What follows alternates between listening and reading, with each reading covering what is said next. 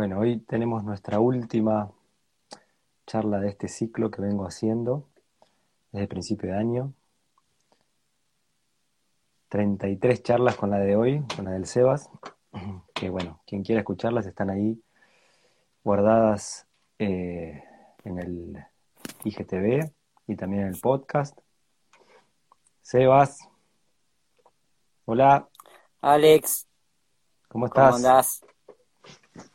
Bien, ¿cómo se escucha por allá? Muy bien, muy bien. Un poquito más bajo el volumen tuyo, me parece que el de acá, pero se, se ve bien, se ve la imagen.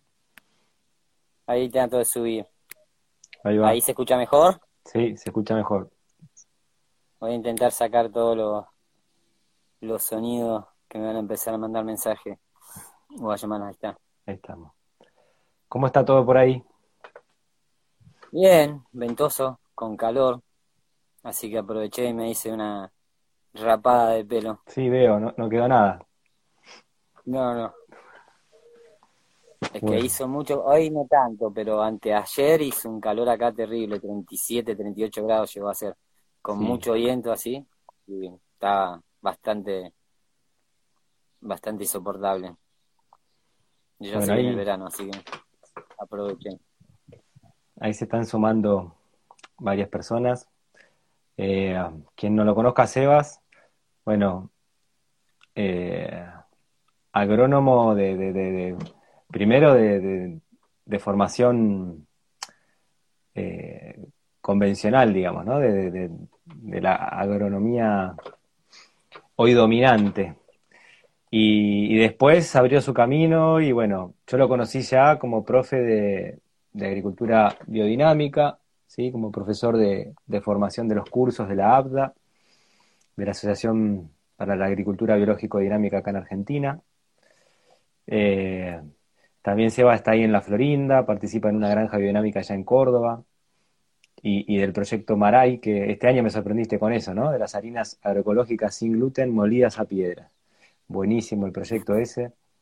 Esa no la tenía Sebas, ¿eh? La trajiste debajo de, de la manga esa. Yo sola, no ¿Eh? era algo premeditado. Que no era algo premeditado, fue surgiendo ahí como posibilidad y bueno, eh, está bueno, está bueno el Bueno. impulso. Bueno, Seba para mí un gran, gran docente. Eh, explicar la biodinámica es, la biodinámica es compleja, el lenguaje de Steiner es complejo, o sea, nos lleva un tiempo entender, tirar puentes para, para meternos dentro de ese mundo alucinante que es la antroposofía, bueno, la, biodinámica y demás, y Seba tiene ya un, don especial, así que lo traje para una temática que a mí me, encanta. Eh, complicada pa- para, para, para los tiempos que vivimos, ¿no? Los tiempos tan lógicos, racionales, materialistas, mecanicistas. Entonces ponernos a hablar de las fuerzas detrás del alimento, parecemos dos locos esotéricos, pero eh, yo creo que también es necesario que empecemos a, darle nuevamente el espacio a todo lo otro, lo que no es lógico, ¿sí? Todo, todo lo, lo espiritual que está por todos lados y que eh, estamos, me, parece, en un tiempo muy negacionista de eso, ¿no? En general, no sé cómo lo ves vos, Sebas. Sí, en realidad, Alex, eh, yo te cuento cómo fue la experiencia mía de estar eh, estudiando en la universidad con todo lo que eso implica, agronomía, y empezar primero por un caminito de, de conocer algunos textos, algunos libros de agricultura holística, y dije, chao, wow, qué, qué cosas dicen acá. No eran muy diferentes en la facultad de lo que yo había escuchado. eh, pero había cosas más profundas y vistas desde otros lugares. Y había cosas que sabía directamente que en la facultad ni la íbamos a poder ver o, entender desde, esa forma. Y después de ahí salté a, bueno, pasé por todo, ¿no? Por la permacultura, por Fukuoka, hasta que caí con un librito que es el de María Atún y me llamó la atención, dije, estos locos con el cosmos, estos preparados, dije, eh, eh, no tiene lógica, fue lo primero que pensé. Después me compré un libro de la fertilidad de la tierra de Pfeiffer y como es un, libro más bien técnico, ahí me llamó la atención muchas cosas, aunque no entendía nada de lo que proponían, agarrar un cuerno, bosta, sílice y otras cosas más. Eh, dije, quiero saber los por qué detrás de todo esto. Y en realidad cuando yo un poco empecé leyendo, hice algunos cursos y llegué a tener este, alguna charla de docentes que venían desde el exterior, dije, wow, estos tipos tienen mucho más lógica de lo que yo me imaginaba y la amplitud de su lógica es mucho mayor a, lo que nos enseñan en un pizarrón eh, o en una computadora o en un papel. Y la verdad que eso fue lo que me llevó a decir, bueno, quiero profundizar un poco más, porque si estos tipos eh, me están hablando de la agricultura, desde la medicina, desde la biología, desde la agricultura misma, de la fisiología de los animales, desde el cosmos, desde la, no sé, hasta de la filosofía, de los mitos, y todo ese conjunto de cosas confluían en, un, en, una mirada, en un concepto que yo lo percibía y me daba cuenta que era real eso, eh, es mucho más lógico, Alex, a veces lo que nosotros podemos decir, eh, a pesar de que al principio pareja, parezca ilógico, pero cuando uno puede empezar a atar cabos, empezar a, a, tomar desde todos los ámbitos eh, las cosas, inclusive hasta desde el arte, dice, wow, la lógica está en todas estas ramas que yo vengo eh, tomando para poder comprender la agricultura, y no solamente la agricultura, sino al ser humano, ¿no? porque también de eso se trata. así que bueno, te, retruco, no es tan ilógico, sino que tiene mucha lógica. No, no, yo coincido plenamente con vos, solo que eh, si uno se para en, en, lo actual, la mirada que domina actual, a, digo, en general la sociedad, eh, pareciera... bastante bajito. A ver ahí. A ver, Alex, ahora. Ah, ahí perfecto. Ah, pa. Sí, sí, perfecto. Eh, nada, no lo decía así de, retrucar eh, en contra de lo que vos estabas diciendo, sino eh, como tener desde otro lugar esa mirada, ¿no? Eh, en realidad, cuando uno lee las cosas dice está totalmente chiflado, loco y no tiene ninguna lógica, pero bueno, con el tiempo uno se va dando cuenta que, que todo confluye, ¿no? En, un punto. Y, y ahí uno va pudiendo encontrar la lógica. Sí, sí, sí. No, no, además el libro que mencionas de María Tum, o sea, ella justamente lo que hace es experimentarlo, probarlo, demostrarlo, cosas que, que, que, bueno, después vas a contar un poco más por ahí de la biodinámica, ¿sí? Estamos hablando un poco salteado, y yo imagino que el otro lado por ahí nos escucha alguien que no conoce la biodinámica, no conoce esas características por ahí diferenciales, el trabajo de los preparados, eh, la conjunción con, con, lo cósmico, el movimiento planetario. Entonces después, en algún momento me gustaría por ahí que, que hagas una introducción a todo esto como para tratar de, de, nivelarnos todos un poquito, ¿sí? Yo tengo, mira, tengo acá en la mano justo tres frases diferentes que me parece que de alguna manera traen como una paleta de, de imágenes o de colores de temas que yo sé que vas a tratar la primera que estaba posteada, la, repito, que es del doctor Otto Wolf, que está en el libro, yo lo saqué del libro ¿Qué comemos en realidad? Que él se pregunta, ¿quién se preocupa aún de las influencias profundas de la nutrición? Podemos saber hoy en día que la vida es una fuerza, o sea, luz transformada, y que solamente determinadas sustancias, los víveres, contienen o deberían contener vida. Otra frase, en este caso del doctor Wilhelm Surlinden del libro eh, Nacimiento de Infancia, él dice, lo esencial en el tema de la alimentación no es la sustancia misma, sino su cualidad portadora de luz. Muchos de los alimentos actuales obtenidos a base de abonos químicos no son ya capaces de absorber y transmitir en cantidad suficiente estas fuerzas. Nos llena el estómago, pero no nos alimenta en el verdadero sentido de la palabra, el de suministrarnos estas fuerzas cósmicas. Y la última, de, Steiner, de Nutrición para la Libertad, no me acuerdo ahora si es del tomo 1 o 2, pero bueno, quien se sienta ahí atraído tiene los dos tomos para leerse. Él dice, detrás de todo lo material está lo espiritual y también detrás del alimento. Con el mismo, nosotros no ingerimos solamente lo material que se presenta ante nuestros ojos, sino que además comemos lo espiritual que hay detrás. Así que bueno, con estos tres, te dejo como que empieces vos por donde te sientas más cómodo. Para mí es eh, indispensable empezar a hablar de biodinámica, de las fuerzas cósmicas, de los preparados, de por qué el agricultor eh, hace lo que hace, ¿no? Eh, sí. Me parece como que es un lindo por ahí lugar para empezar. Nos va a llevar eso a la agricultura, al cereal, al significado del cereal, no el significado en cuanto a aporte de hidrato de carbono y demás, sino el significado tal vez espiritual que tiene el cereal, ¿no? O que trae el cereal. Mirá, eh, algo sencillo por ahí para, para, poder decir sobre la agricultura biodinámica y, hacer referencia a una diferencia con, respecto a otros tipos de agricultura, inclusive las orgánicas, las ecológicas, eh, no porque estén más o menos arriba de, de esas agriculturas, sino porque básicamente lo que podemos decir que, la diferencia es que tenemos como esa, esa mirada que estamos trabajando con sustancias, estamos trabajando con la tierra, con los elementos, eh, con la parte material, pero consideramos que debajo de esa materia o detrás, como vos dijiste ahí en uno de los textos, existe siempre una fuerza, una esencia o la capacidad de generar un proceso, ¿sí? Eh, es el principio de la, de la medicina homeopática, de alguna manera.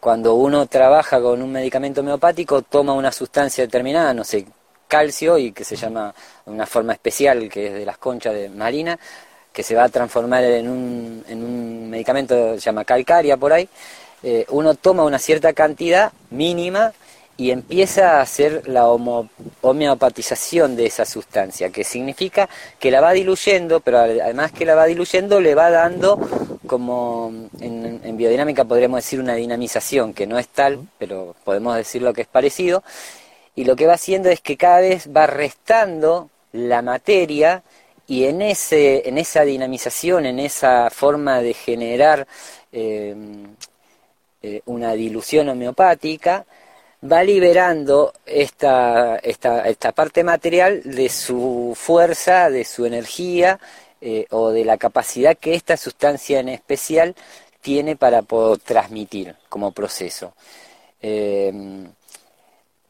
es, eh, yo siempre traigo como ejemplo y nos va a servir por ahí por esto también que vos dijiste sobre la luz y la alimentación. Cuando uno piensa, toma una rama o un tronco o un árbol, ¿no? Y le da un inicio a la combustión de esa madera, lo primero que nosotros podemos observar en ese proceso de combustión es que se está liberando luz y se está liberando calor. Y cuando uno lo mira desde determinado lugar, eh, se puede dar cuenta que esa luz y ese calor es luz y calor que la planta, por su capacidad especial que tiene de conectarnos con el cosmos, está liberando ni más ni menos que la luz y el calor del sol, que a través de un proceso que en la Tierra se llama fotosíntesis, es capaz de unir a la materia. Y la planta lo que está haciendo es eso, es unir la fuerza del calor, la fuerza de la luz del sol, en el proceso fotosintético unirlo a un hidrato de carbono y en un proceso inverso que es como la que es la combustión volver a liberar esa luz y calor. Y en realidad lo que nosotros estamos viendo en una fogata es luz y calor solar, liberada nuevamente de la materia.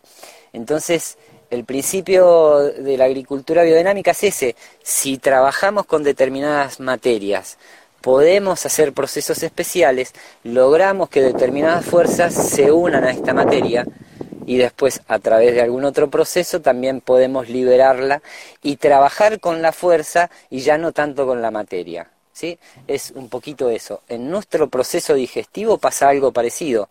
Cuando nosotros tomamos nuestro alimento y lo degradamos totalmente, eh, yo siempre digo que es muy ilógico el proceso digestivo nuestro, porque tomamos proteínas, las destruimos totalmente y las volvemos a construir. Es un gasto innecesario si uno lo ve desde el punto de vista de la economía de la naturaleza. ¿Para qué hacer ese proceso?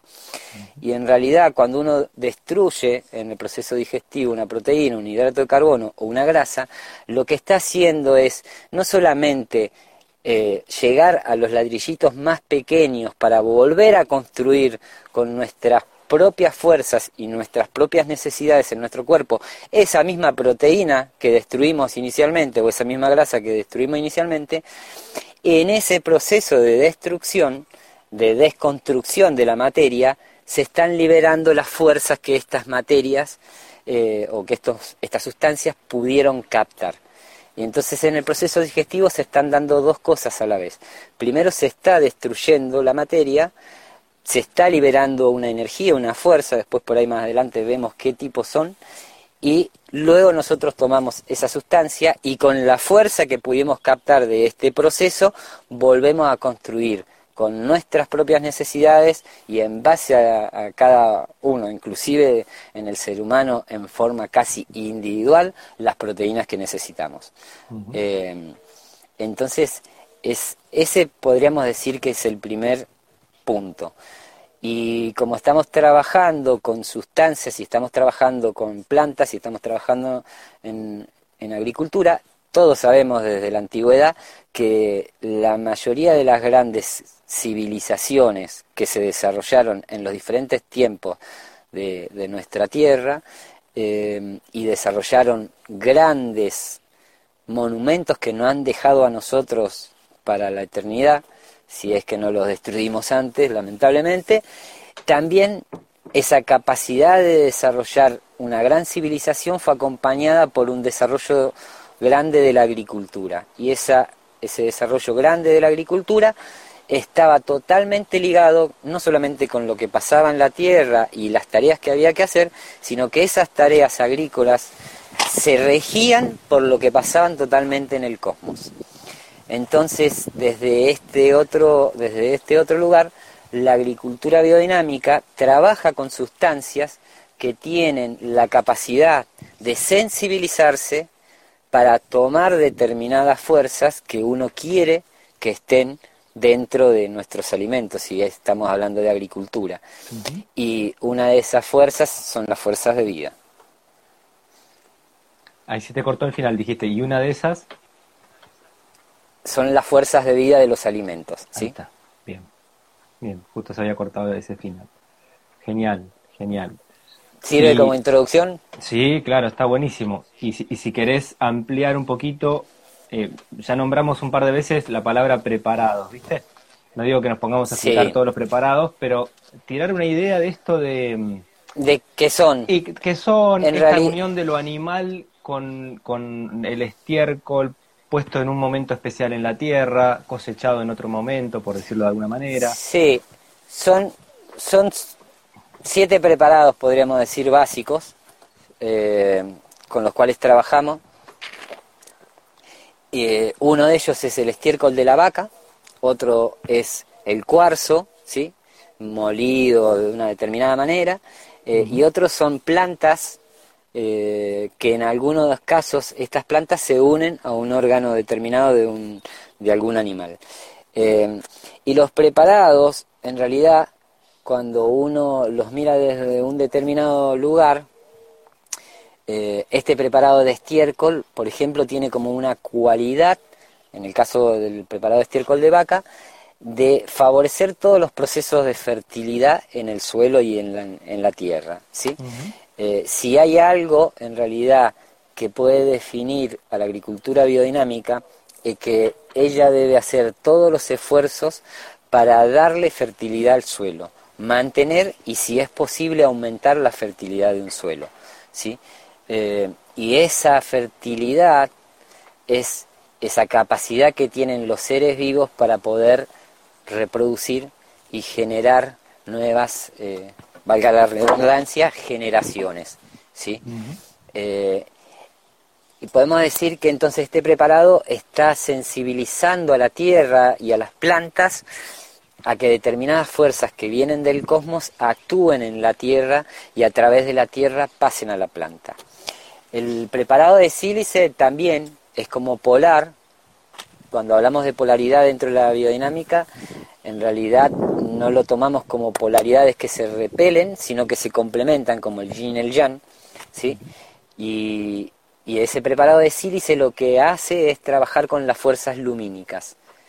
Entonces el preparado de estiércol trabaja con las fuerzas que están debajo de la tierra, las fuerzas de fertilidad, los procesos de fertilidad, y el preparado de sílice trabaja en el ámbito aéreo, incentivando a la planta a tomar eh, las fuerzas lumínicas y calóricas del sol. Y después hay un grupo de preparados que se usan a través de los abonos o los compost o, de algún otro preparado especial que se denominan preparados de compost. Y estos tienen, eh, son seis preparados en realidad, eh, que tienen, eh, podemos decir que primero está la milenrama, es una planta medicinal, en realidad todas son medicinales, está la manzanilla, está la ortiga, el roble, el diente de león y por último la valeriana. Y si uno se imagina estos preparados, em, trabajando en el compost, porque son preparados que ponemos en el compost, hechos de una determinada manera, ¿sí? Em, sirven para incentivar los procesos de construcción y de destrucción de la sustancia y la materia en este proceso de digestión que se esté dando en una pila de compost. O en otro ámbito puede ser en la tierra cuando estamos trabajando con un abono verde, por ejemplo. Y si tomo este último, esto último que acabo de decir, en realidad, ¿sí? Eh, estos preparados al ayudar en la destrucción y construcción de nuevas sustancias en el proceso de compostaje, partiendo de materia orgánica y terminando en humus como materia final o sustancias húmicas, lo que van haciendo es sensibilizar este proceso y esta transformación de las sustancias a que en la destrucción y construcción se capten primero se liberen determinadas fuerzas, que esas fuerzas puedan volver a unirse a las materias que se están construyendo y que fuerzas que tienen que venir del ámbito extraterrestre, que es del cosmos, se puedan unir a esta materia. Entonces uno puede imaginarse a los preparados, los ocho, ¿sí? en realidad son, eh, dije siete porque los dos preparados del compost generalmente los tomamos como una unidad y en realidad todos los tenemos que tomar como una unidad, eh, tanto los del compo junto a los del campo, eh, son en realidad sustancias que predisponen a la tierra, a los abonos ¿sí? y a las plantas para captar todas las fuerzas del cosmos, no solamente las fuerzas del sol, que es lo que más nosotros eh, intuitivamente captamos o podemos percibir, también por ahí alguno que se anime un poquito más puede percibir las fuerzas de la Luna, pero además de la Luna y el Sol, están acompañando un par de planetas más y un grupo enorme de estrellas que tienen eh, determinadas influencias y tienen determinada importancia no solamente en la planta en sí, sino en la construcción de los alimentos que después estas plantas nos van a dar a través de, de sus granos, de sus órganos que consumimos, etcétera. Entonces, más o menos la agricultura biodinámica trabaja en pos de mantener, aumentar la fertilidad y de sensibilizar a la planta, ¿sí? Para captar todas las fuerzas que tienen que venir del ámbito extraterrestre, también las fuerzas de la Tierra, que las hay, eh, y estas fuerzas son las que van a estar dándonos unas determinadas características a nuestros alimentos, porque en definitiva trabajamos hacia eso, ¿no?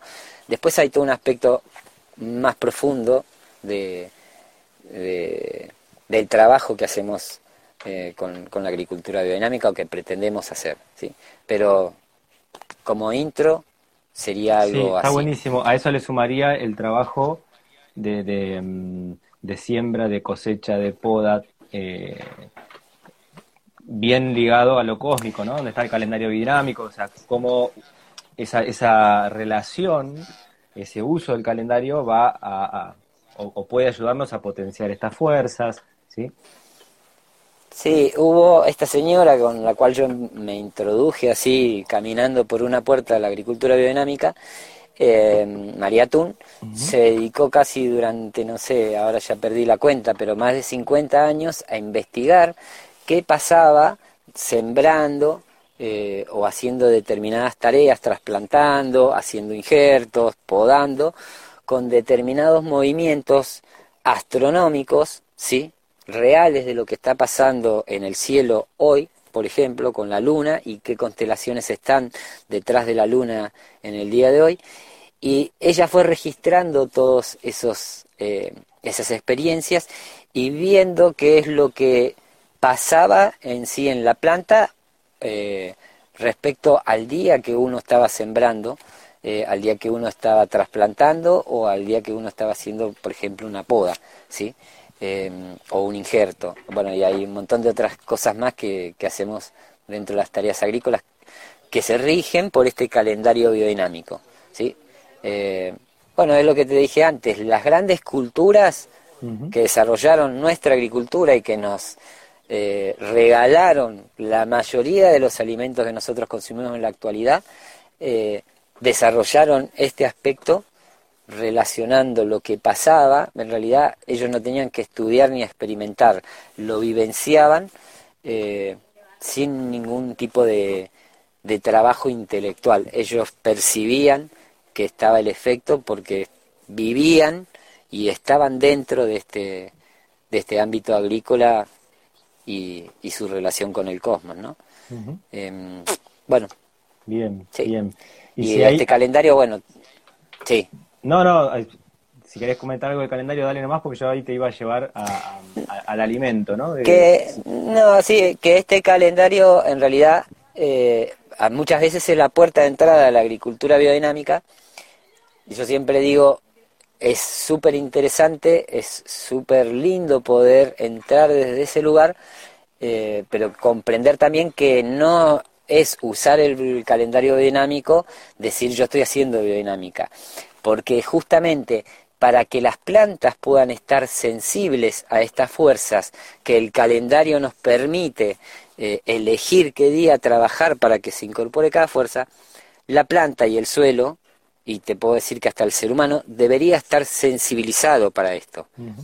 Porque si vos querés usar un calendario en hidroponía seguramente va a tener algunos resultados, pero una planta en hidroponía no tiene ningún tipo de conexión con el cosmos, está conectado con el ámbito de lo acuoso y el ámbito de los minerales, de todas las sales que uno prepara en ese chimichurri para que ellas crezcan. ¿Qué crecen?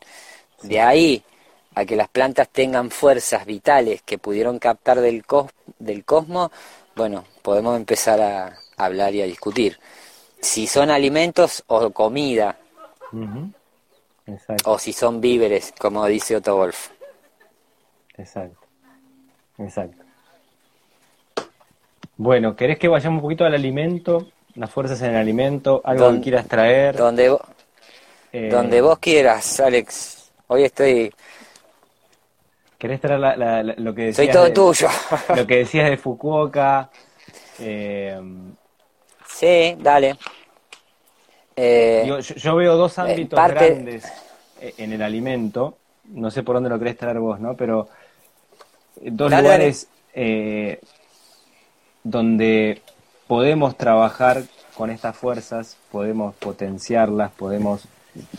Y son dos ámbitos que hoy en, en, la nutrición convencional y en la agricultura convencional y demás se, no, se le está dando eh, la atención y el cuidado que, merece. Uno es la agricultura que vos venís hablando, ¿no? donde no existe todo, todo este conocimiento del trabajar con la fuerza, de sensibilizar a la tierra para que las pueda captar, etcétera. Y después, cuando llegamos a la cocina, eh, también todo lo que hemos aprendido a nivel de la evolución humana, ¿sí?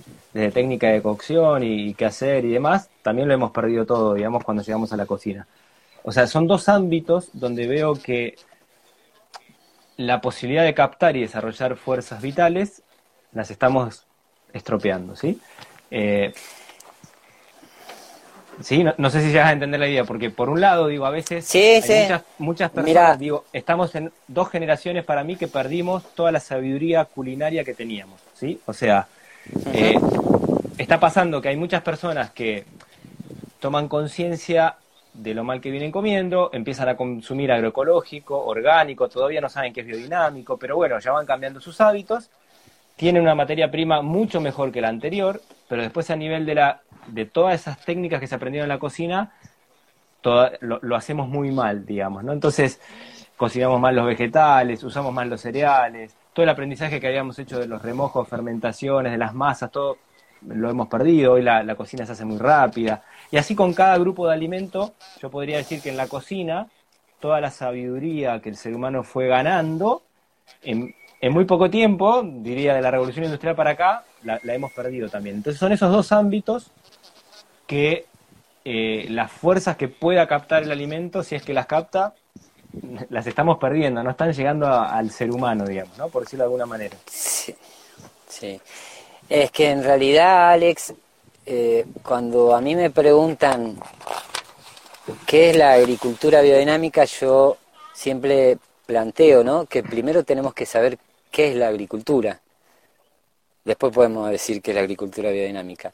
Y cuando uno piensa en la agricultura, hasta hace pocos años atrás, era la fuente de los alimentos que los pueblos recibían.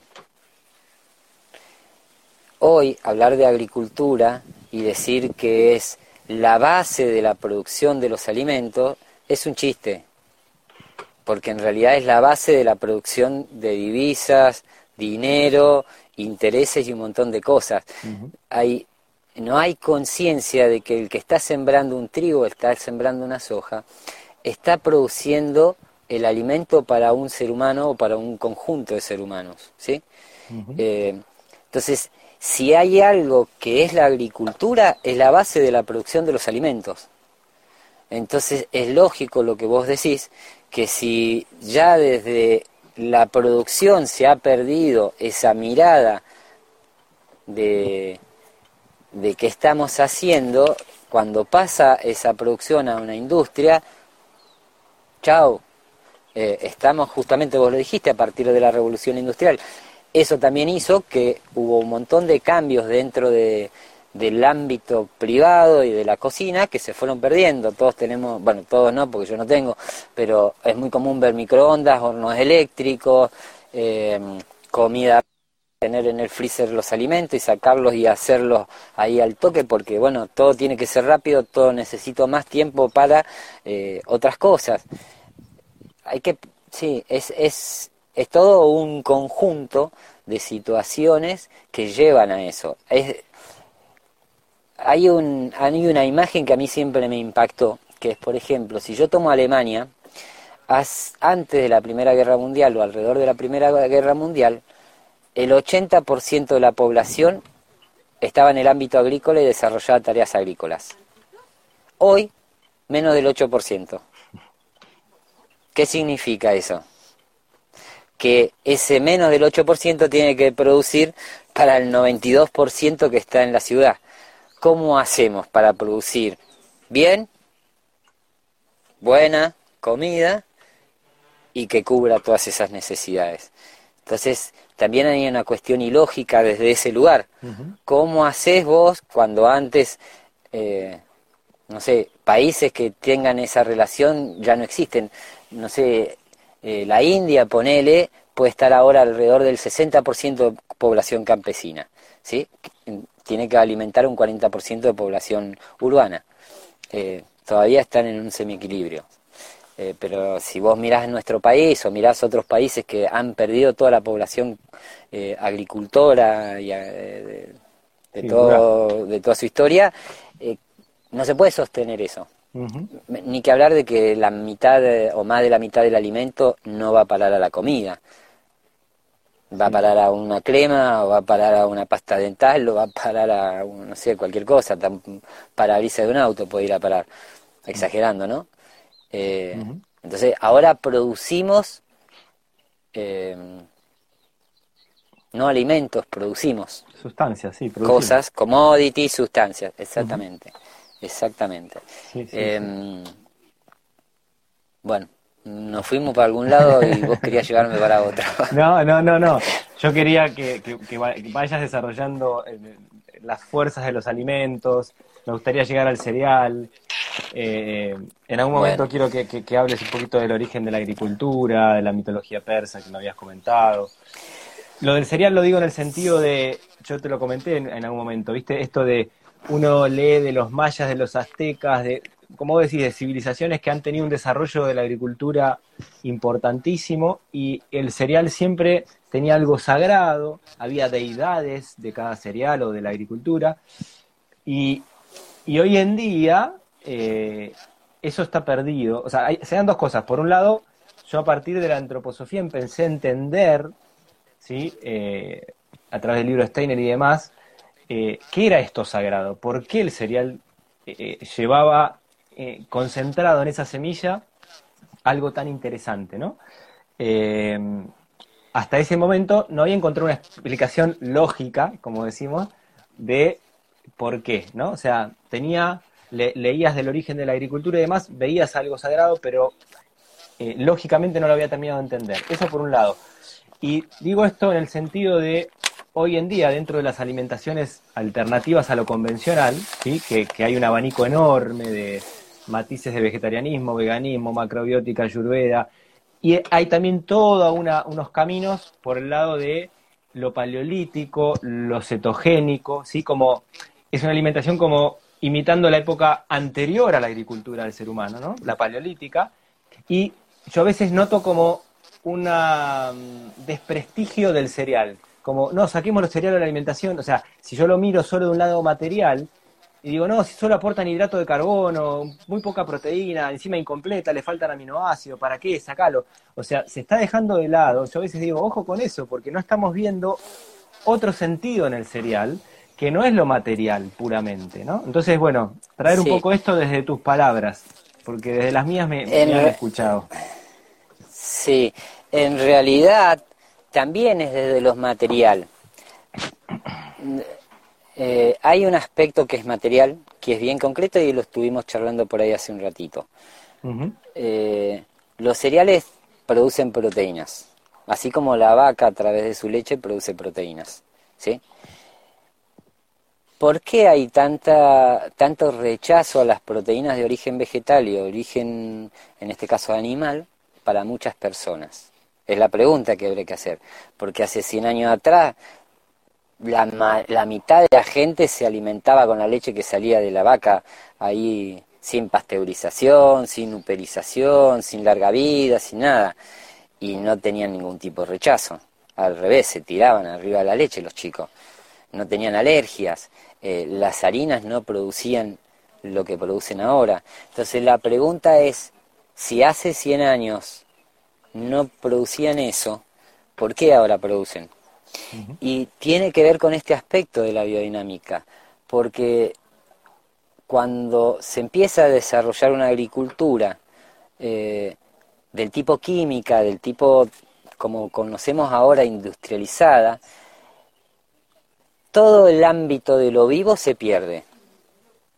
Y un alimento, como vos lo leíste ahí, es la fuente de vida para el ser humano no es la fuente de energía, ni kilocaloría, ni hidratos de carbono, eso es complementario, pero en sí lo más importante de un alimento es la vitalidad que me puede dar. Que no estoy dejando de lado el resto, sino que estoy dándole una importancia a estas fuerzas vitales. Cuando uno trabaja alimentando una planta con un fertilizante muerto, como una urea, es una sal, y no usa un nitrógeno biológico como es el que se puede desarrollar en un suelo vivo, eh, que también va a formar una proteína en la planta, ¿sí? Y también lo va a formar la urea o el nitrógeno y la urea que va a absorber la planta. Eh, uno trabaja con un insecticida, uno trabaja con un fungicida, uno trabaja con un herbicida y todo lo que termina con sida, no sé si sabemos todos, pero significan muerte. Entonces, le estamos dando sustancia muerta a una planta que va a generar un alimento. Le estamos rodeando de un ámbito de la muerte con todas estas sustancias y a mí no me asustan tanto eh, el aspecto eh, químico y, y lo que nos produce en sí, sí me importa, pero no es lo que más me importa. Lo que nos produce como daño en sí, lo conozco muy en profundidad, todas las problemáticas eh, con el tema del cáncer y, todo lo demás que podemos imaginar con el uso de las sustancias químicas de la agricultura, eh, lo más importante es que están atentando contra la vitalidad de nuestros alimentos, contra la vitalidad de nosotros en definitiva, porque esos alimentos tienen que dar, como dijo Otto Wolf, ser víveres, dardores de vida, y si no tienen vida, no tienen la capacidad de captar y unirse a estas fuerzas cósmicas, no van a ser alimentos. Y la proteína cuando se construye dentro de una planta tiene que tener la capacidad de unirse a una fuerza cósmica determinada y construirse de determinada manera. Si no se construye de determinada manera, esa proteína en mi cuerpo va a ser ajena y yo voy a producir un rechazo porque no reconozco esa proteína como algo natural y sano. Entonces, problema de rechazo de proteína animal, problema de rechazo de proteínas vegetales, tienen que ver no con el cereal en sí o con la leche en sí, sino en la manera que yo estoy produciendo, ni que hablar después elaborando. es que son los dos ámbitos, mira, yo te doy un ejemplo, viste que la clásica es eh, la, la, alergia o intolerancia al gluten, ¿no? Entonces, todos le echamos la culpa al gluten.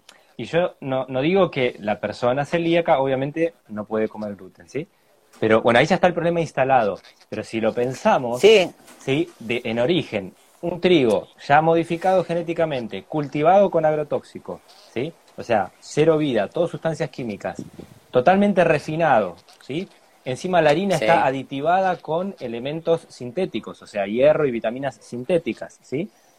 Eso se hace un pan rápido, con una levadura que no, hay ni tiempo que se desarrolle la malla del gluten ni nada, ¿sí? Y se come en una cantidad totalmente excesiva, porque el argentino tiene una, una dieta trigodependiente. Si eso no genera una alergia, una intolerancia, es porque todavía existe un milagro sobre la tierra, digo yo. O sea, no. O sea, cuando vos transformás eso y haces un cultivo biodinámico, ¿sí? Donde el, cereal en última instancia termina captando todas esas fuerzas. El cereal es molido ¿sí? Eh, de una manera especial, por ejemplo a piedra. Se hace una fermentación correcta donde vos le das tiempo al cereal para que desarrolle, por ejemplo, la malla de gluten, etcétera, etcétera. Ya es otra el escenario, ¿no? Sí, y lo mismo pasa con la leche, Alex. Eh, hay estudios hechos en Europa, en muchos en, varios países y unos estudios que yo conocí sobre también eh, la leche eh, de tambos de origen biodinámico y leche de tambos convencionales. ¿sí? Tienen que ver con un montón de aspectos, pero eh, se dieron cuenta que el desarrollo de las intolerancias a la caseína o a la, todas las proteínas, al resto de las proteínas de la, de la leche, no eran tantas o, a las personas les causaba menos eh, intolerancia cuando se estaban trabajando con este tipo de, animales que eran tratados y alimentados de determinada manera y cuidados de determinadas maneras. Eh, uno tiene que pensar, no, sé si vos conocés el proceso de uperización de la leche, que es el que produce la larga vida. Sí, sí, sí. Es la pasteurización durante dos o tres segundos de la leche a 140 grados. La leche a 140 grados se evapora y vuelve a condensarse. ¿sí? Eh, si uno está pensando que las proteínas a 70 grados ya se desnaturalizan en la leche, al doble de temperatura, por más que sean dos segundos, ¿sí? quedan totalmente desnaturalizadas. Entonces una leche larga vida con esas proteínas ni que hablar que no, ya no tiene vida, no te va a entregar ningún tipo de, fuerzas vitales. Eh, si yo fuese mi cuerpo y tomaría leche de larga vida, lo primero que diría es, sacame esto de acá, no me des más esto. pero no tiene que ver con la leche de la vaca. Me estás trayendo un problema que me lo tengo que sacar encima. ¿El cuerpo dice eso o no? Sí, obvio, el rechazo, las, las alergias, las alergias, ¿sí? Eh, o el rechazo de determinados alimentos tienen que ver con una reacción de nuestro cuerpo que es mucho más sabio que nosotros, sin tener que pensar, eh, que está recibiendo algo que no le es natural. Eh, entonces todo ese tipo de situaciones con la alimentación van por ese lado. Antes el trigo, por ejemplo, tenía una altura mucho más alto de lo que es ahora. El maíz, lo mismo. El centeno, ni que hablar, llegaba hasta dos metros o tres metros casi de altura algunas variedades. Esa situación de enanizarlos también lo que va haciendo es va acercando a las plantas al ámbito de las fuerzas terrestres. Cuando el cereal en sí lo que hace se para en forma vertical para conectarse lo más posible con el cosmos y se va hacia arriba. Lo traigo con este ejemplo, ¿no? Y cuando uno enaniza los cereales, que es más básicamente por una cuestión de, del manejo de la maquinaria que sea más fácil cosechar y que no haya un volteo de las plantas, ¿sí? Que podemos hablar horas también por qué se caen las plantas y no se pueden mantener rígidas, eh, ese enanizarse hace que las plantas se acerquen más a la tierra. Y ese acercarse más a la tierra hace que se desconecten con estas fuerzas que tienen que captar la sustancia de la planta transformándose en el gas, ¿sí? en las proteínas, etc uno puede empezar a buscar desde todos los lados, desde que está sembrando la semilla, tomando una semilla transgénica, que no fue creada por la naturaleza, que no tiene esa conexión con el cosmos, eh, hasta el último proceso para llegar a mi mesa de, un, una comida, ¿sí? Eh, se va a dar cuenta todo ese camino que hizo este alimento que debería ser, de un alimento vital ni de un alimento que ha recibido las fuerzas que tiene que recibir. Eh, los cereales tienen esta verticalidad porque tienen esta conexión con el arriba y también con el abajo. Y esa verticalidad que tienen ellos también habla, sobre todo algunos de ellos, el trigo y el centeno, para traer los dos más por ahí usados en la antigüedad, están totalmente relacionados con algún aspecto del ser humano ha tenido que desarrollar. Y si nosotros logramos pasar de esta etapa de lo horizontal a lo vertical a través de un de una de, un, de una evolución que fuimos haciendo y que lo hacemos ahora en nuestra vida, ¿sí? en los primeros años, y logramos esta verticalidad, el cereal, por esta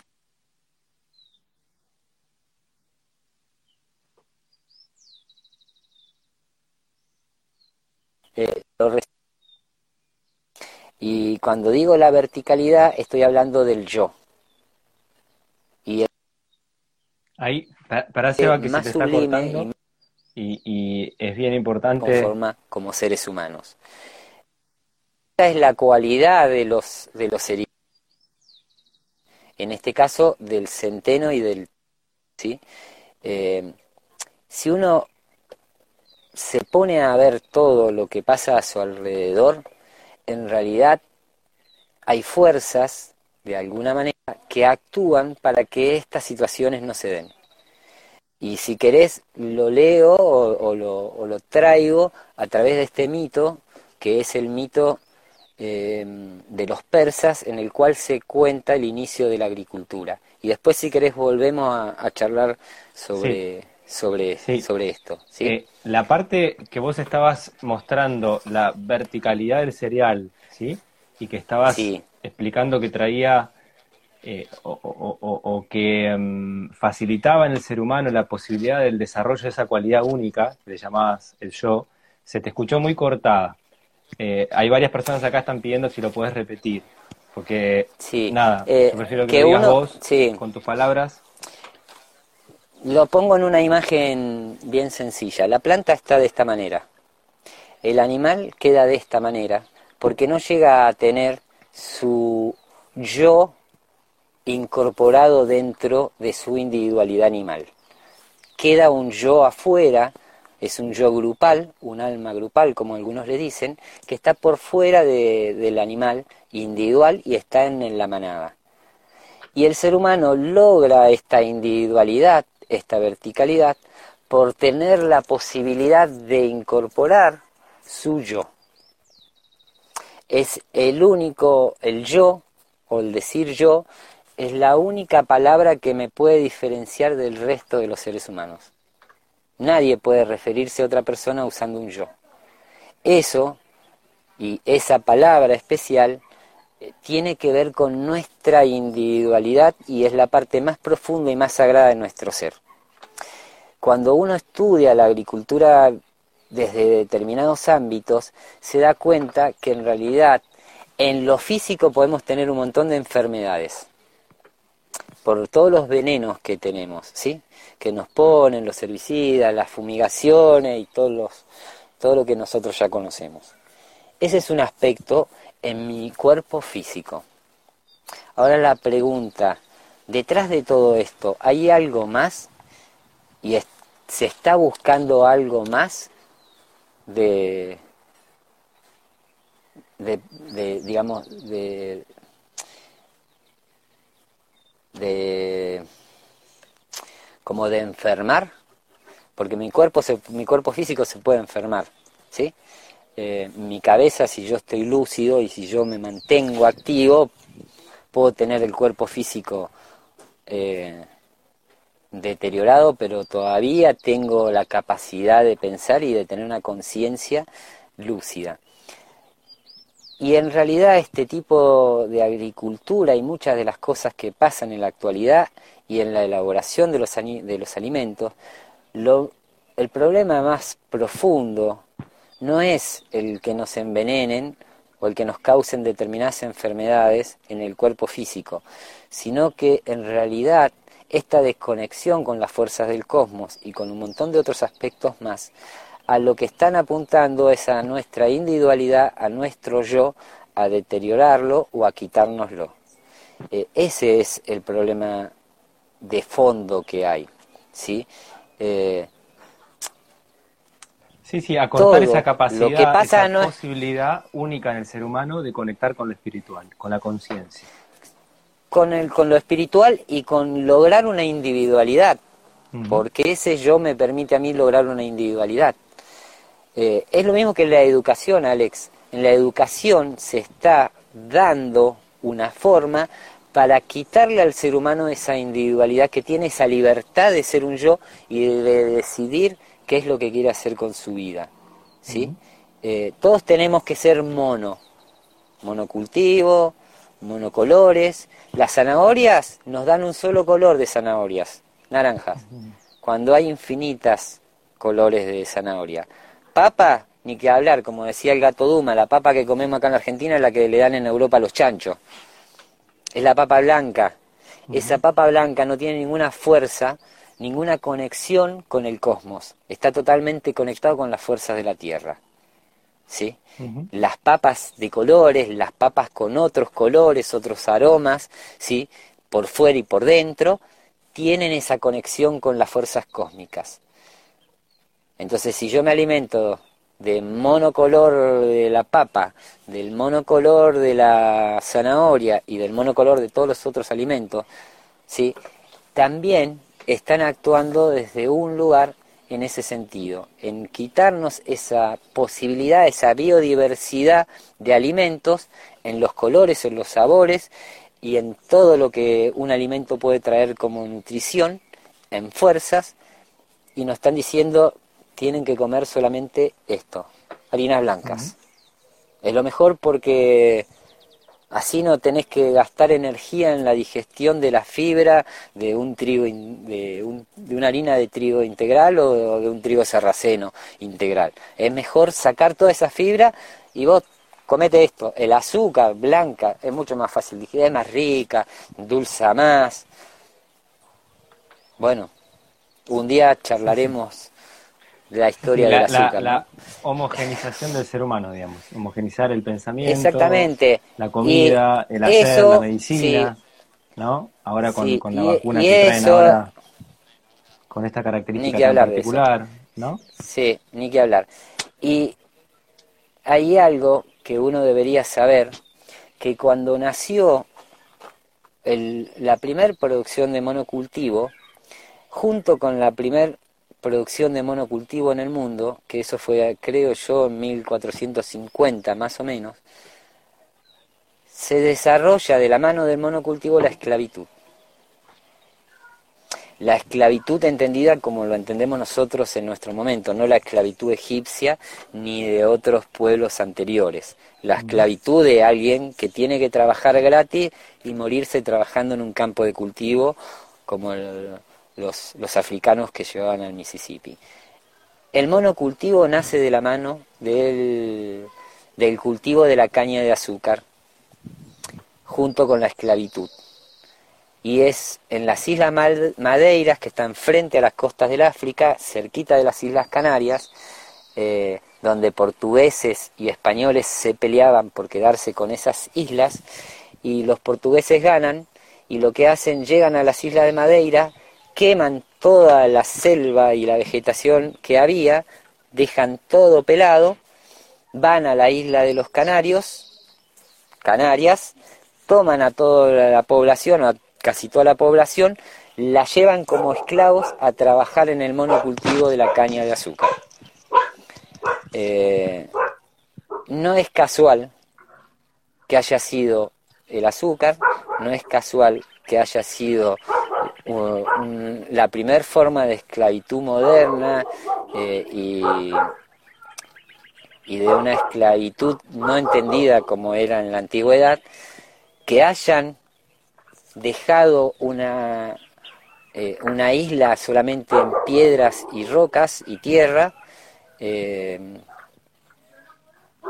bueno, hay unas fuerzas que actúan detrás de estos hechos que nosotros no llegamos a percibir. Y por ahí a través de un mito de los persas, eh, alguno de ustedes llegará a comprender este tipo de fuerzas que actúan y que eh, los persas, para decirlo, fueron uno de los primeros pueblos iniciadores de la agricultura, ¿sí? y al cual nosotros le debemos muchísimo de los alimentos que consumimos en la actualidad. Y, este, este mito habla de que el, dios Sol, ¿sí? que llamaba, o se llama Aura Mazdao, para ellos, es el que crea la tierra. Pero este Aura Mazdao tenía un hermano, ¿sí? Eh, que no vivía en ningún lado, era libre, y al ver a su hermano que tenía como cuerpo también el sol, decide eh, que quería tener un cuerpo. Y como ve que su hermano creó a la tierra, va a meterse en el cuerpo de la tierra, y como él era un espíritu del oscuro, lo frío y lo muerto, quiere hacer a la tierra a su semejanza, se la quiere que se vuelva fría, dura y muerta. Eh, Aura Mazdao, al darse cuenta que su hermano estaba queriendo hacer eso con, su creación, con la tierra, decide buscar en la tierra a una persona eh, que pueda ser de intermediario entre ellos dos y romper esa polaridad que el hermano quería generar con la tierra y con el sol. Mencionate, Seba, el nombre del encuentra una el, nombre del hermano para la antigüedad era Airiu Mangriu. Y, en muchos, bueno, desde la antroposofía o en muchas otras filosofías, más conocido como Ariman, ¿sí? Eh, y, este, bueno, eh, esta, esta persona a la cual decide Aura Mazdao eh, buscar entre los hombres es el que la antigua persa se llamaba Zoroaster, Zaratrusta o em, Estrella de Oro. Y Aura Mazdao le entrega a este hombre una daga de oro y le dice que con esa daga de oro tenía que hacer un surco en la tierra, abrirla para que entre de vuelta la luz del sol. Y junto con esa daga de oro le da los primeros granos de oro de trigo y le dice que tiene que sembrar estos granos en este surco que él abrió en la tierra para que empiecen a germinar. Y también le da como, como regalo una vara para poder amansar a los animales y, que estos animales ayuden en las tareas eh, del campo, en las tareas agrícolas. Eh, y durante una conversación entre Zaratustra y, y Aura Mazdao, Zaratustra le pregunta cuál es en sí el núcleo de la religión persa. Y Zaratustra, desde el sol, le dice que es haciendo fértil a la tierra. Y en eso de poner las semillitas en los surcos. Y continúa diciéndole que en el momento que las semillas comiencen a germinar, Ariman y sus secuaces oscuros van a empezar a temblar. Y cuando los granos se pongan dorados, esas fuerzas oscuras comenzarán a temblar, porque en ese momento las semillas estarán doradas como el sol. Y cuando esos granos sean cosechados y trillados, esos seres comenzarán a llorar. Y cuando estos granos se hagan harina, se amasen y cocinen en el horno, estos seres oscuros morirán y ya no podrán ejercer su poder.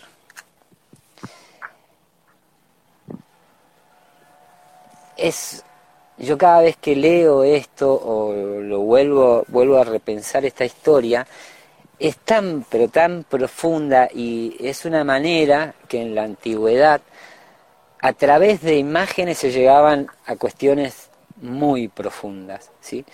Eh, porque en, esta, en este mito, ¿sí? Y, yo cuando ayer repasaba esto y me vino la palabra mito, dije, pucha, qué loco cómo se usa ahora eh, la palabra mito, porque es en una forma despectiva, eso es un mito. Y nada más. Y en realidad, en los mitos o en todas las mitologías antiguas, no nos iban a hablar a nosotros, o cuando nosotros leemos estos mitos, queremos que nos hablen como nosotros en la actualidad podemos entender las cosas que nos rodean, con la capacidad y la conciencia que hemos desarrollado durante todos estos miles de años que estamos en la Tierra. Y para esos momentos antiguos, donde los seres humanos no tenían la conciencia tan clara como la tenemos ahora, entre comillas, eh, sino que estaba como más nublada, más turbada, más perdido lo individual y puesto esa conciencia en lo grupal, en algunos lugares del mundo todavía es así, em, en, los mitos eran formas de transmitir en imágenes procesos o cosas que realmente pasaban.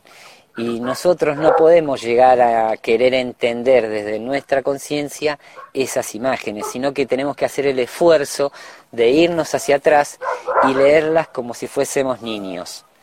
Y ahí recién vamos a poder entender qué hay detrás como imágenes y fuerzas y cosas que nos están contando los, los mitos de cualquiera de las culturas que nosotros querramos tomar, ¿sí? Em, bueno. Llegamos hasta acá, no sé. No sé ni qué horario es, Alex. No, eh, ya se cumplió una hora, pero recién eh, vos leías, y yo me acordé, y lo, lo tengo por acá, la otra vez en una charla de Diego Fernández ¿le ¿viste del Robles? Sí, el eh, Colorado. El Colorado, él lee en un momento algo. sí. Que yo lo había yo Lo, escuché esa parte. ¿La escuchaste? La de. Eh, yo la, leo Sí, y después le iba a mandar un mensaje, le digo de mandar, de dale. Y no sé, y no, digo, eh, no sé de quién es, pero es genial porque trae mucho de lo que venimos diciendo, ¿no? Eh, decía, si meditas sobre el hecho de que el sol se halla dentro de cada cereal, si meditas hasta que el pedacito de pan se vuelva radiante y luego lo disfrutás, entonces serás consciente que del vasto cosmos el espíritu solar ha entrado y ha cobrado vida en nosotros. Eh, creo que muchas de las cosas que pasaron por la charla están en, ese, en ese párrafo, ¿viste? Yo me acordé porque cantidad de cosas de las que dijiste vos están ahí en esas cuatro oraciones, ¿viste? No, no sé de quién es. Yo lo, había leído en un libro de, cereales y de pan hace mucho tiempo y cuando lo escuché a Diego, lo escuché de vuelta y dije, ay, esa frase que, viste, estás... Lo dice todo ahí. Este... Sí, son esas cosas, son diez palabras que te tira alguien y que cuando uno lo empieza a meditar dice, wow, con diez palabras se explican tantas cosas eh, y se entienden tantas cosas que, que a veces tenemos que escuchar a alguien como yo hablar una hora para poder entender. No, y con, la mitología, yo me quedo en, digo, la gente que está escuchando la mitología es, quédense con esto de empezar a encontrar, de encontrarle otro sentido a la agricultura y otro sentido a la agricultura hecha por seres humanos y qué es lo que el ser humano le puede dar a la agricultura que va a volver a, a alimentar eso único que el ser humano es, ¿no? Eh, empecemos a ver la agricultura como no es hacer una tarea más. Hay algo muy especial ahí y hay algo muy especial que tiene que ser hecho por el ser humano, no por máquinas, ¿sí? Eh, como se está haciendo hoy en día, digamos, ¿no? Sí, Alex, eh, pensá que dentro de poco van a estar poniendo carne sacada de un laboratorio en una góndola de un supermercado. Sí. igual en, como en este mito también yo tenía ahí como guardada una frase que leí en algún momento, capaz que yo la hice ahí un, retoque, que dice, donde hay mucha luz, hay mucha sombra también. Siempre que hay mucha luz, hay mucha sombra. Y el ser humano tiene como esa contradicción total. Eh, yo ayer por una cuestión también que estaba veníamos charlando con, mi compañera, eh, me quise asegurar de lo que iba a decir hoy, si lo podía decir, que era real o no, porque eh, me, estaba, me estaba entrando de la duda. Y si uno se imagina, eh, no sé, el país donde la vaca la tratan mejor, ¿cuál sería, Alex? ¿O la vaca es sagrada? Supuestamente la India supuestamente la India. Pero lo loco de todo esto que en el país de la vaca sagrada se da la contradicción de que es el mayor exportador de carne de los últimos 20 años, de carne vacuna. Entonces, esa es la disyuntiva sobre la cual siempre está viviendo el ser humano, que nosotros vemos el blanco, pero el negro que está del otro lado en la oscuridad y pensamos que es solamente lo que hay. Y en esta imagen que, nos trae el mito, nos está mostrando esta polaridad. Y él, y en la polaridad se pone un centro, ¿sí? Para hacer de equilibrio. Eh, y en esto también por ahí lo traigo, por eso que vos decías de las diferentes corrientes de alimentación que existen ahora, que se van a un extremo, se van al otro extremo en realidad no está mal que suceda, eh, pero uno tendría que buscar los caminos individuales para cada ser humano y no decir esta es la alimentación para todos los seres humanos y la que va a servir. Mm, solamente como comida cruda. Eh, o este otro que dice yo soy omnívoro como todo o aquel que dice yo soy vegano o vegetariano y no como y hay que hacer esto. En realidad, justamente en esa posibilidad de elegir, pero de elegir en base también a mi necesidad, eh, estoy desarrollando yo la libertad y la posibilidad de expresar mi yo. Ahora, si mi yo quiere imponerle al otro yo algo, ya no estoy siendo libre, ni estoy manifestando esta, esta libertad. Entonces yo creo que cuando vos trajiste esto de la alimentación, eh, todos podemos tomar las decisiones que queremos y que consideramos que, que sean eh, más correctas. ¿sí? Y, y, a veces inclusive la podemos sostener durante un tiempo y después nos damos cuenta que no es así, que tenemos que volver a consumir otro tipo de alimentos porque lo que en un momento fue bueno, en otro momento no lo va a ser, eh, para bien o para mal. Y, y yo siempre me quedé, porque Steiner tenía como cualidad eh, que él decía cosas muy profundas desde un lugar muy serio, pero tenía como esa capacidad a su vez eh, que una vez me explicaba alguien que conoce todo Centro Europa, que el austríaco en sí tiene que es como una chispa, un, un don así más eh, humorístico y sarcástico, si se puede decir, que, eh, por ejemplo, la cultura alemana es mucho más seria, mucho más de no expresar de esa manera.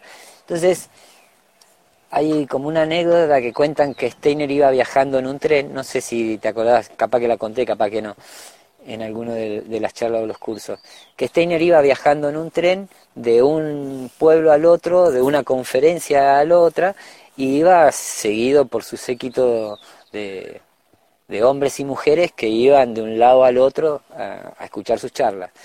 Y él iba sentado, se paran en, una, en una estación el tren y había una madre ahí muy cerquita de él con su hijo que le, el hijo le decía que quería una salchicha, un frankfurter, los alemanes, ¿viste? Las salchichas alemanas. Que querían pancho, un pancho, un pancho, un pancho. Imaginémonos un, un, argent, un niño argentino diciendo que mami quiero un pancho, quiero un pancho, quiero un pancho. Entonces la mujer en un momento le dice, pero no, eso hace mal, el doctor Steiner dijo que la carne eh, no es el alimento para el ser humano en esta época de la evolución, o algo similar, debe haber dicho. Entonces Steiner se para, se baja del tren y aparece en el medio del pasillo caminando con dos panchos y le da uno al niño y otro se lo come a él. Entonces la mujer lo mira, mira al niño y no entendía nada. Y le dice, pero doctor, usted no nos estuvo hablando en las charlas anteriores de que la carne es mala. Sí dice, pero es peor que la tenga en la cabeza a la salchicha que la tenga en el estómago. Entonces, eso habla también eh, de que tenemos que tener como una cierta flexibilidad a veces cuando decimos las cosas, de no decirle a decir esto es así y se acabó, porque es así para mí y para un grupo de personas, pero miro para allá y el otro grupo de personas seguramente no va a ser así. Y en la alimentación es justamente lo que primó durante la evolución del ser humano.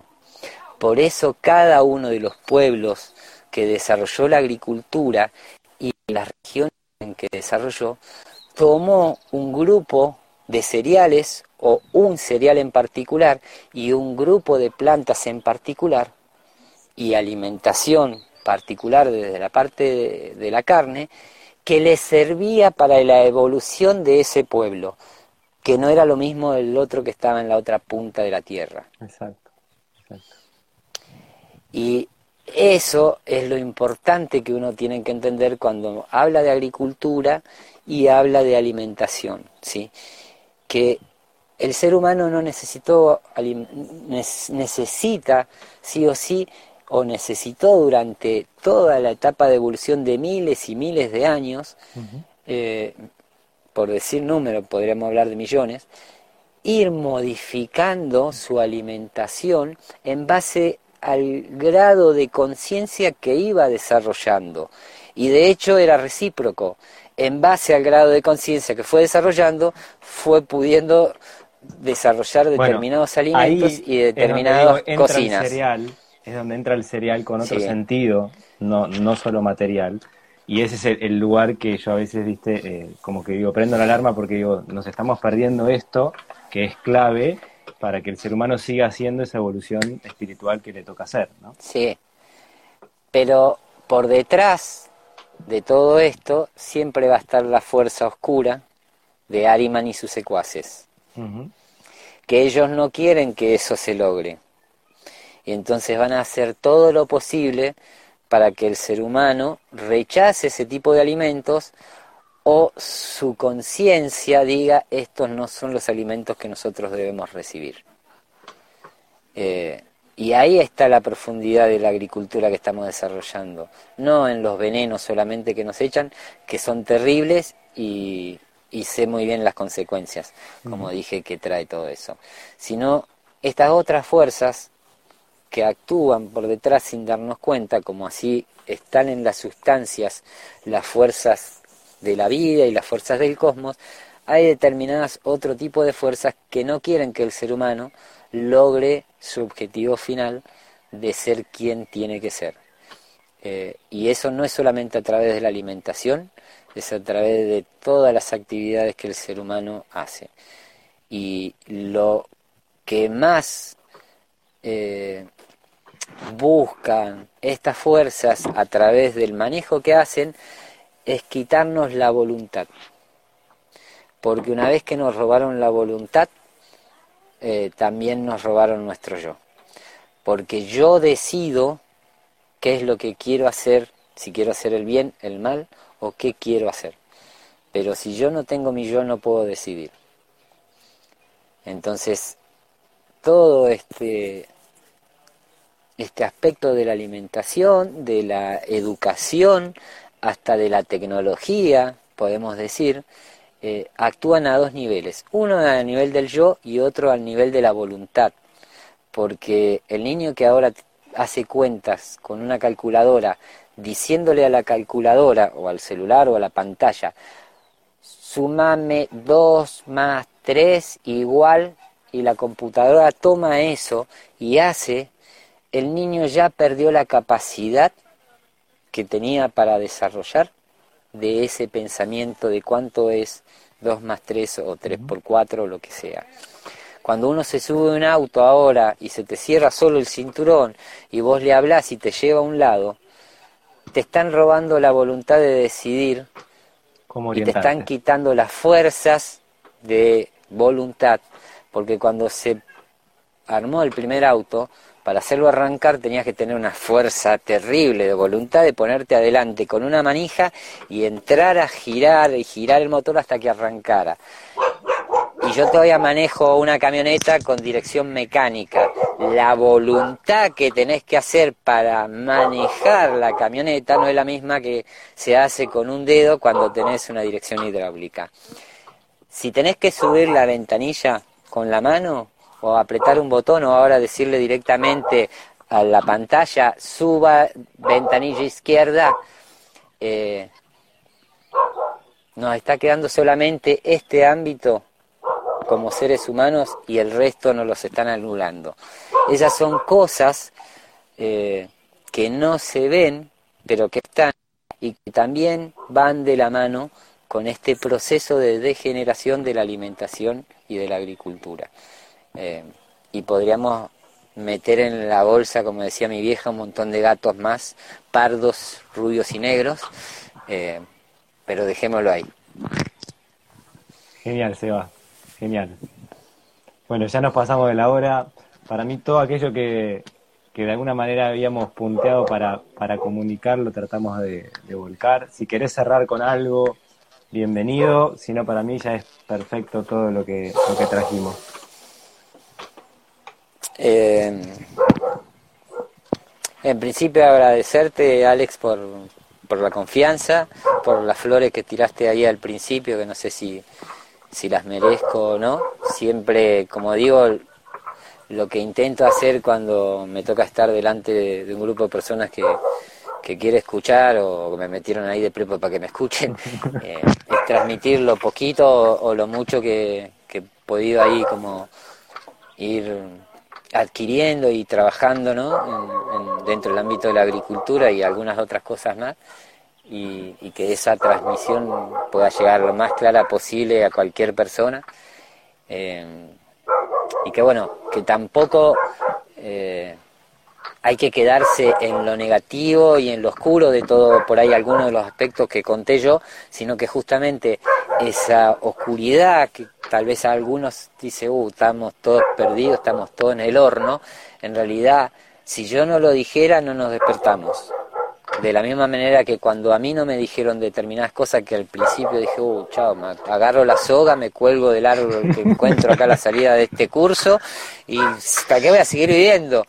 Y en realidad todo lo contrario es, ahora tengo una responsabilidad muy grande si acepto que estas cosas pueden pasar, ni siquiera estoy diciendo pasan, pueden pasar, eh, tengo una responsabilidad muy grande y tengo que ver qué es lo que hago con esto que acabo de recibir, eh, cuál es mi granito de arena que puedo aportar a que esto empiece a tomar otro rumbo, ¿sí?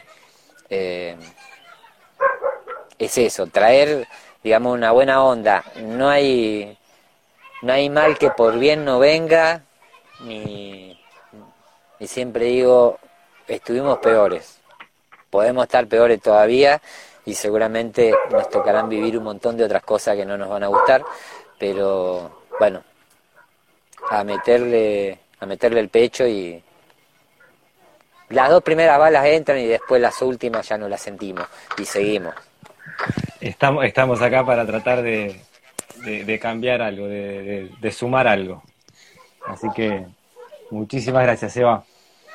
Eh, estamos Por favor, Alex, un gustazo. y nada. Dale. Ojalá nos veamos pronto. Un abrazo grande eh, por allá. Un abrazo, Alex. Chau, chau. Chau, chau.